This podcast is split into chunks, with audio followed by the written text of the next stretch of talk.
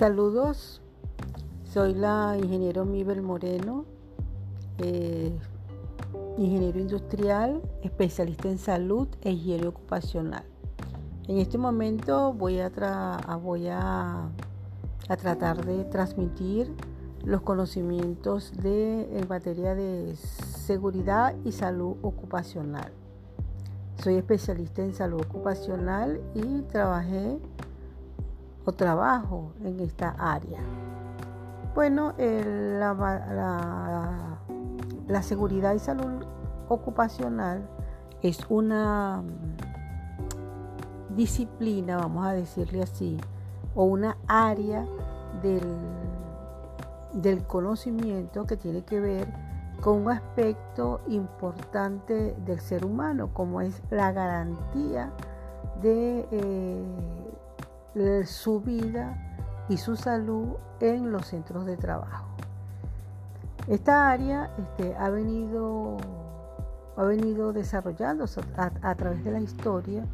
y ha tenido grandes avances, especialmente en, en los países de Latinoamérica que habían estado bastante atrasados en esta área. Las normativas en materia de regulación laboral han permitido que se garantice el cumplimiento de los aspectos de los derechos laborales en función de garantizar la vida y la salud a los trabajadores. En este caso yo hablo eh, como, como venezolana y como persona que ha trabajado en el área laboral como supervisora del trabajo del Ministerio del Poder Popular para el Trabajo, en la cual tuve la oportunidad de hacer cumplir la LOXIMAT y la Constitución en este aspecto. Podemos decir que la seguridad eh, como disciplina es un área donde se ha venido desarrollando de una manera muy acelerada, eh, aunque con los problemas de la pandemia bajó, vamos a decir, las situaciones económicas, bajó eh, este aspecto de cumplimiento de las empresas. Sin embargo, quedó latente el cumplimiento de estos derechos en las empresas. Ha bajado los niveles de accidentabilidad en las empresas por, estas razones. Sin embargo, podemos decir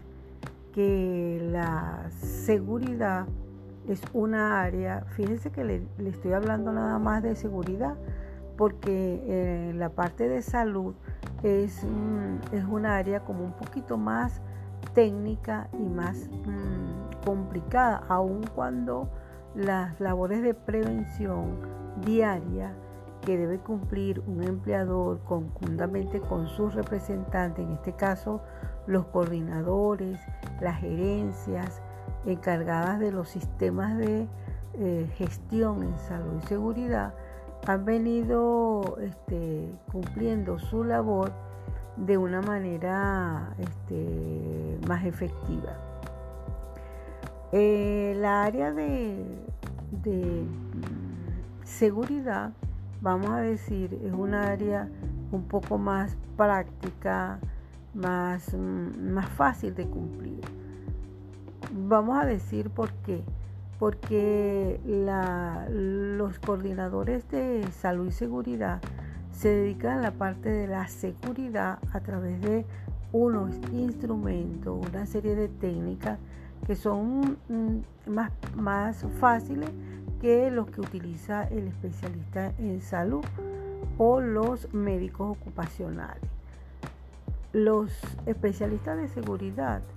este, o los supervisores de seguridad que tienen esta responsabilidad en las empresas em, cumplen una vez que entran a las empresas. Ellos eh, lo primero que hacen es eh, hacer como un diagnóstico de cuáles son los niveles de riesgo o cuáles son los tipos de riesgo que existen en ese tipo de empresa, porque esta área es muy amplia, porque por cada tipo de empresa existen este, unos riesgos laborales muy específicos y característicos del proceso que se esté desarrollando en esta, en, este, en esta entidad de trabajo. Los especialistas de seguridad tienen en sus manos este, herramientas como listas de chequeo, como listas de verificación, con eh, técnicas aplicando este, recorridos por la, por la mm,